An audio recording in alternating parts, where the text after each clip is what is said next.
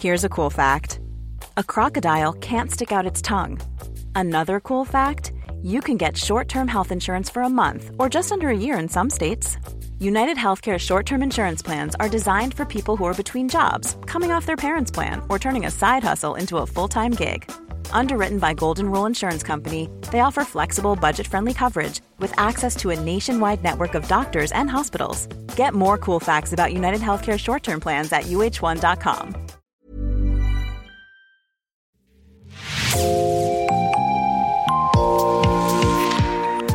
Bonjour et bienvenue dans l'actu dans la poche, le podcast quotidien d'actualité du Grand Sud-Ouest, signé Podcasting.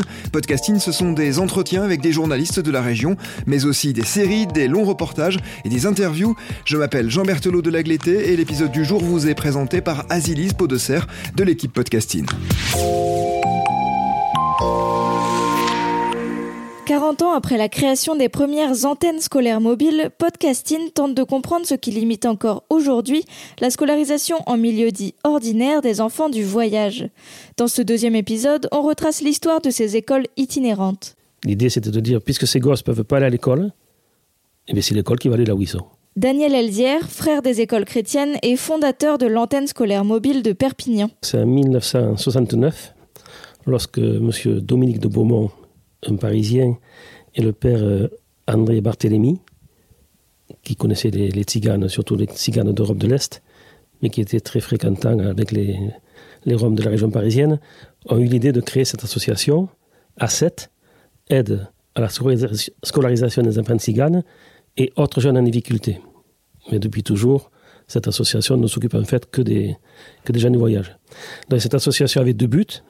Un, de promouvoir la scolarisation des enfants itinérants, en accord avec les écoles publiques, les écoles catholiques et les familles désireuses de voir progresser leurs gosses, et deux, de défendre le droit à l'école, du fait que ces enfants euh, voyagent souvent, se déplacent souvent, donc arriver à ce que leur déplacement permette aussi d'être instruits. La deuxième étape, euh, on peut dire de 69 à 82, en région parisienne, surtout région nord, banlieue nord et est, une vingtaine de, bénévoles, étudiants et adultes, encadrés par trois religieuses et trois religieux, ont commencé à fréquenter les, les terrains de stationnement des jeunes voyages pour faire un peu d'alphabétisation et un peu de, de, médiation. Dès 1970, l'ACET réfléchit à la création d'une école dite de rattrapage. Mais l'idée paraît difficile à mettre en place car les populations visées sont diverses et méfiantes envers les professeurs. L'association demande alors de l'aide aux frères des écoles chrétiennes. Les membres de l'association ACET leur ont dit Vous êtes spécialisés, vous, dans l'éducation, faites quelque chose, inventez quelque chose pour ces gosses qui ne peuvent pas aller à l'école. Donc, alors, ces, ces frères se sont réunis pendant deux ans et ils ont euh, sorti un texte de 26 propositions, dont une aboutit à, l'éducation nationale, qui était la création de, classes itinérantes. Donc c'est à partir de là qu'ils ont commencé à, bosser sérieusement, à chercher des, des, des textes, et se sont aperçus qu'il y avait une circulaire de 70, déjà 70, qui disait ceci. Dans les cas exceptionnels où deux ou plusieurs familles comptant au moins 15 enfants d'âge scolaire se déplaceraient habituellement ensemble, et si grâce notamment aux associations intéressées on peut disposer d'un local itinérant à usage scolaire, la création d'un ou plusieurs postes d'enseignants spécialisés peut être envisagée. Donc c'était la porte ouverte à cette idée. Donc à partir de là, c'est en 82 qu'il y a eu les deux premières classes mobiles en région parisienne. Et c'est l'Académie, je crois, de Bobigny qui est, qui est la première à, à, monter ces deux postes. Et les deux premiers postes ont été tenus par deux frères des écoles chrétiennes. L'expérimentation des écoles mobiles à Paris intrigue de jeunes professeurs en formation comme Marie Mousset. En 1985, elle découvre ces antennes au cours d'un stage. La directrice de notre école de formation, à, à cette époque-là, nous avait laissé une semaine pour aller voir toutes les écoles un peu particulières sur Paris. J'ai commencé par les camions écoles et là, j'ai été subjuguée J'étais dans le camion école de Camille VG et j'ai été euh, subjuguée par un jeune garçon qui avait 14 ans, qui s'appelait Boboy, je me rappelle encore, et qui euh, Camille me l'avait confié pour que je le fasse travailler. On a commencé à 9h le matin. À 1h de l'après-midi, il ne voulait pas quitter le camion école parce qu'il ne savait pas lire. Il voulait pas quitter tant que le camion, tant qu'il ne savait pas lire. Mais il était euh, vraiment euh, très déterminé.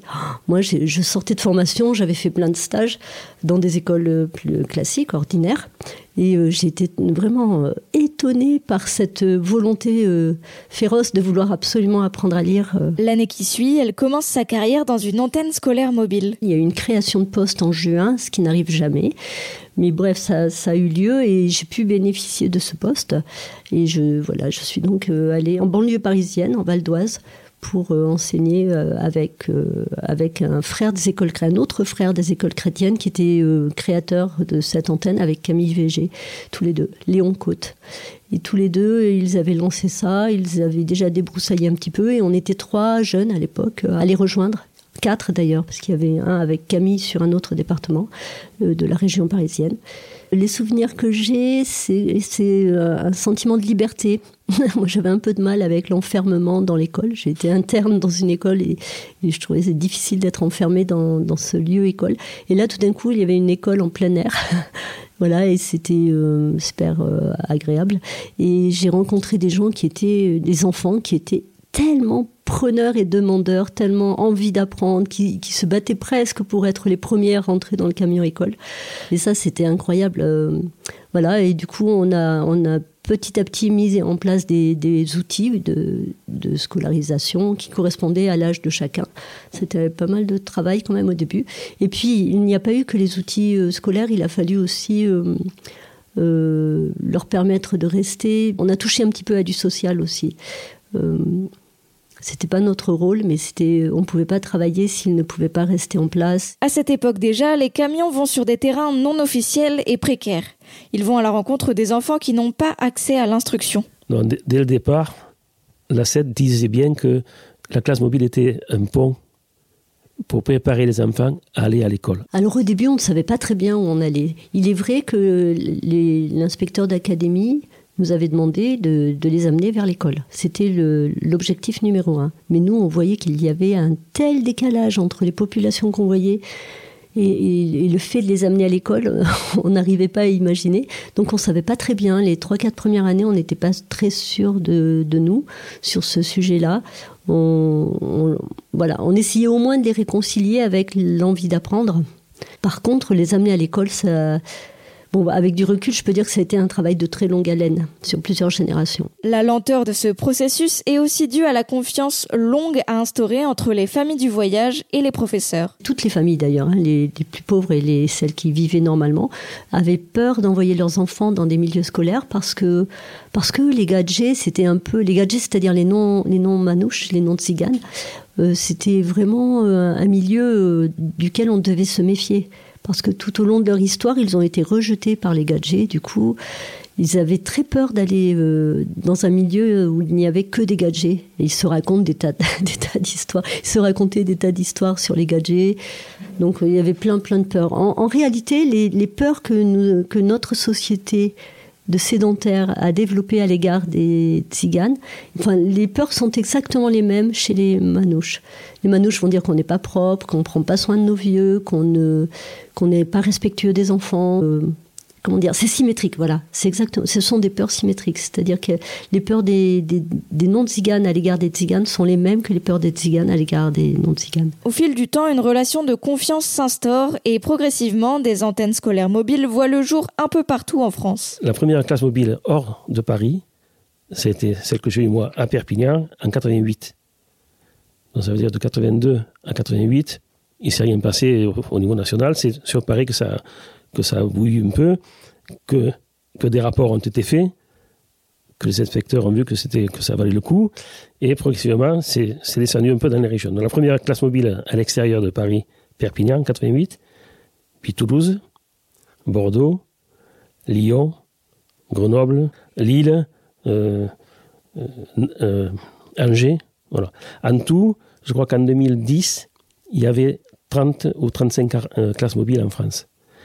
Et le rapport de 2010 dit qu'il y avait à peu près 3000 enfants qui étaient scolarisés classes mobiles. Nouveau territoire, ça veut dire nouveau lien à créer avec ses communautés.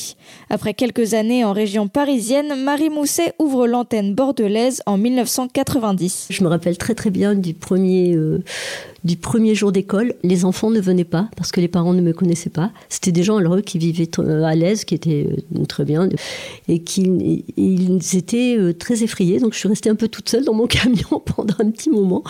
Il y a des parents qui sont venus voir par, par, la, par le carreau euh, il y a deux ou trois mamans qui sont venues me saluer, me dire bonjour, qui me demandaient qui j'étais, ce que je faisais, mais euh, je voyais bien que la confiance n'y était pas justement, donc euh, m'envoyer des enfants c'était un peu compliqué. C'était le premier jour ça, et l'après-midi, je suis allée sur un autre terrain. Et là, une chance incroyable. Il y avait combien de caravanes? Je sais pas, une quarantaine de caravanes, peut-être 50, je sais pas. Et tout d'un coup, je vois arriver deux élèves que j'avais eus en région parisienne au mois de juin. Donc là, ça a été gagné euh, d'office. Tout d'un coup, ils ont dit Ouais, venez, venez, c'est Marie du camion école, je la connais bien, vous pouvez venir. Et tout le monde a. Voilà, il s'agissait de Rocky et de sa sœur, j'ai oublié son prénom. Et euh, ils sont sur Bordeaux toujours. Et ouais, c'était drôle, c'était drôle. C'est eux qui m'ont introduit en, fait sur euh, les, terrains quoi. Et là, tout le monde est venu en masse. Alors les parents sont quand même venus voir un petit peu autour ce qui se passait. Mais sur ce groupe-là, ça a été rapide. Et j'avais pas le téléphone et pas de GPS à l'époque. Donc c'était vraiment compliqué de retrouver les, gens. Je, donnais mon téléphone personnel à, tout bout de champ, à tout le monde. Et ils m'appelaient à n'importe quelle heure de la soirée. Et en tout cas, il me donnait des points de repère que, je devais, du genre, euh, Marie, Marie, viens, viens, on est près de la station Esso là-bas, tu sais, euh, la station Esso, tu connais, hein Voilà. Donc sur, la, sur Bordeaux et sa banlieue, la station Esso, voilà, il fallait que je retrouve. Donc j'essayais d'avoir des repères, c'était, ouais, j'ai, au début, j'ai pas mal circulé, j'ai cherché, j'ai, c'était, voilà. Et puis les gens au début, hein, jusque, je me rappelle, j'ai commencé donc en septembre à la rentrée et, jusqu'en février, euh, jamais on m'offrait un petit café ou un petit, un petit signe de bienvenue. Quoi. Et c'est en février que ça a commencé. Voilà, je me rappelle très bien. Les premières familles qui ont commencé à, voir que ce que je faisais était étonnant. D'ailleurs, ils me l'ont dit, ils m'ont dit non mais on n'en revient pas. en fait, on est un peu méfiant à, ton égard et à, l'égard de, des, des gadgets parce qu'on se demande bien quelle est la motivation derrière Est-ce que vous voulez récupérer nos enfants? Est-ce que vous voulez euh, euh, les, leur faire un petit lavage de cerveau Est-ce que vous voulez leur demander d'arrêter d'être manouche Est-ce que quel est le quel est votre objectif au final? Parce que nous offrir un service d'apprentissage de la lecture comme enfin de la lecture et de l'écriture euh, comme ça gratuitement, on n'y croit pas trop. Voilà, c'était leur discours au départ. Moi, j'ai joué de ma naïveté, euh, ma prime, euh, naïveté, c'est-à-dire que j'ai dit, ben, mais si, on, vient juste seulement pour vous offrir ce service d'apprendre à lire, à écrire. Et euh, au fil du temps, ils en étaient très, très étonnés. Hein. Ils me l'ont redit plein, très souvent, très, très souvent. Ils m'ont dit que vraiment, ils n'en revenaient pas qu'on leur offre ce service. Ce service à domicile. C'est ça qui était étonnant, parce qu'ils se font chasser en permanence et tout d'un coup, on autorisait un camion école à venir sur leur terrain euh, non autorisé. Voilà, donc pour eux, c'était un espèce de grand écart euh, incroyable et étonnant. Quoi. Une fois la confiance instaurée entre gens du voyage et professeurs des antennes, place à la créativité dans les classes. C'était formidable parce qu'on on avait tout à inventer. C'est un livre qu'ils ont écrit. Euh, il, il, me, il me racontait quelque chose. Le lendemain, je revenais j'avais réécrit l'histoire. Les meilleurs lecteurs commençaient un peu à lire certains mots. Voilà. Donc, c'est leur histoire à eux, qui a été traduite en sept langues et qui raconte quoi? Qui raconte euh, comment, ils, comment ils vivent, euh, comment ils se distraient, la chasse au hérisson, quand les stites arrivent sur le terrain, les, métiers, euh, la nuit, dans la caravane, la fête, le mariage, l'histoire du, du, papou, le grand-père, et Maries de la Mer. Et avec ce, avec ce livre, des quantités d'enfants ont appris à lire parce que c'est leur histoire. Marie, de son côté, fait du théâtre dans sa classe, et la pièce est jouée devant les élèves de son école de rattachement. Un premier pont avec l'école immobile qui se poursuit aujourd'hui avec le projet Ado Autonome porté par Marie-Alice et Guillaume, les professeurs de l'antenne bordelaise. On a bien avancé dans tout ce qui est lire, écrire, compter, et un jour on s'est dit, ben voilà, euh, on fait toujours la même chose. Peut-être qu'il y a quelque chose de, de nouveau à faire. Et euh, on est tiens, mais pourquoi pas, puisque les jeunes, euh, euh, les ados surtout, donc les téléphones sont là, ils passent toute la nuit au téléphone, le matin ils se lèvent à pas d'heure, enfin le midi ils se lèvent à pas d'heure, ils s'ennuient, bon, pas terrible, mais par contre quand on fait des sorties, manifestations, on va au théâtre, on va visiter un musée, donc là on arrive à mobiliser beaucoup beaucoup de jeunes. On s'est dit, bon, ces jeunes-là, ados, qui sont pas très vaillants dans la vie de tous les jours, mais quand l'école est là, ils font quelque chose. Quand on fait des sorties, ils sont, ils sont présents. Eh bien, euh, pourquoi ne pas continuer les, apprentissages en venant, en les mobilisant une journée par semaine, en venant à notre établissement de rattachement? Et d'autant plus que notre établissement, c'est assez facile à venir puisque c'est accessible par le tramway. Le tramway s'arrête pile devant. Et euh, donc les enfants ont plus l'habitude des tramways, euh, des bus, quand il y a besoin d'aller au quinconce, aux fêtes foraines. Donc là, il n'y a pas de souci, ils sont euh, assez mobiles. Donc on s'est dit, mais pourquoi pas se mobiliser? On a essayé au tout départ avec un tout petit groupe et ça a marché. Et euh, petit à petit, c'était avec euh, une dizaine, quinzaine, c'était 15 enfants. Voilà, dans le projet initial, on avait dit que on viendrait avec 15 euh, enfants. Et de suite, on nous a repris en disant non, non, 15, c'est beaucoup trop. il faut que vous veniez avec moins d'élèves parce qu'il faut apprendre à gérer. Parce que même ici, dans l'établissement, les, personnels enseignants connaissaient pas les, les, gens du voyage, avaient un petit peu peur, une certaine appréhension. Donc 15, ça fait un peu trop. Il faut venir avec beaucoup moins d'élèves, une dizaine. Puis petit à petit, on est venu, les profs se sont investis et il euh, y a un lien qui a été établi. Nous, avec les enseignants d'ici, puisqu'on les connaissait pas trop, euh, les jeunes avec les enseignants, avec euh, les élèves, petit à petit, on est monté 10, 15, 20 élèves. L'an dernier, c'était ça. Et puis maintenant, là, de deux séances, on est à, on va dire, 37 élèves de, de, moyenne. Voilà, sur deux séances, 35 la semaine dernière, 39 euh, aujourd'hui. Voilà. Et donc, c'est un projet qui marche, qui a du sens. L'objectif d'emmener les enfants du voyage vers le chemin de l'école avance, mais il reste partiel, avec une demi-journée au collège par semaine uniquement.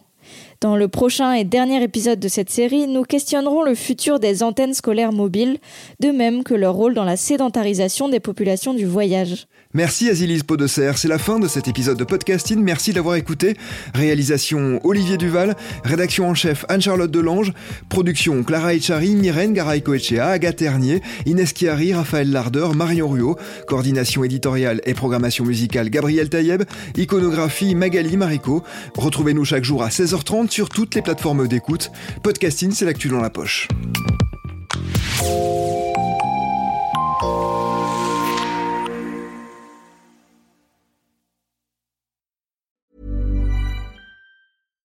Hi, I'm Daniel, founder of Pretty Litter. Cats and cat owners deserve better than any old-fashioned litter. That's why I teamed up with scientists and veterinarians to create Pretty Litter. Its innovative crystal formula has superior odor control and weighs up to 80% less than clay litter. Pretty Litter even monitors health by changing colors to help detect early signs of potential illness. It's the world's smartest kitty litter. Go to prettylitter.com and use code ACAST for 20% off your first order and a free cat toy. Terms and conditions apply. See site for details.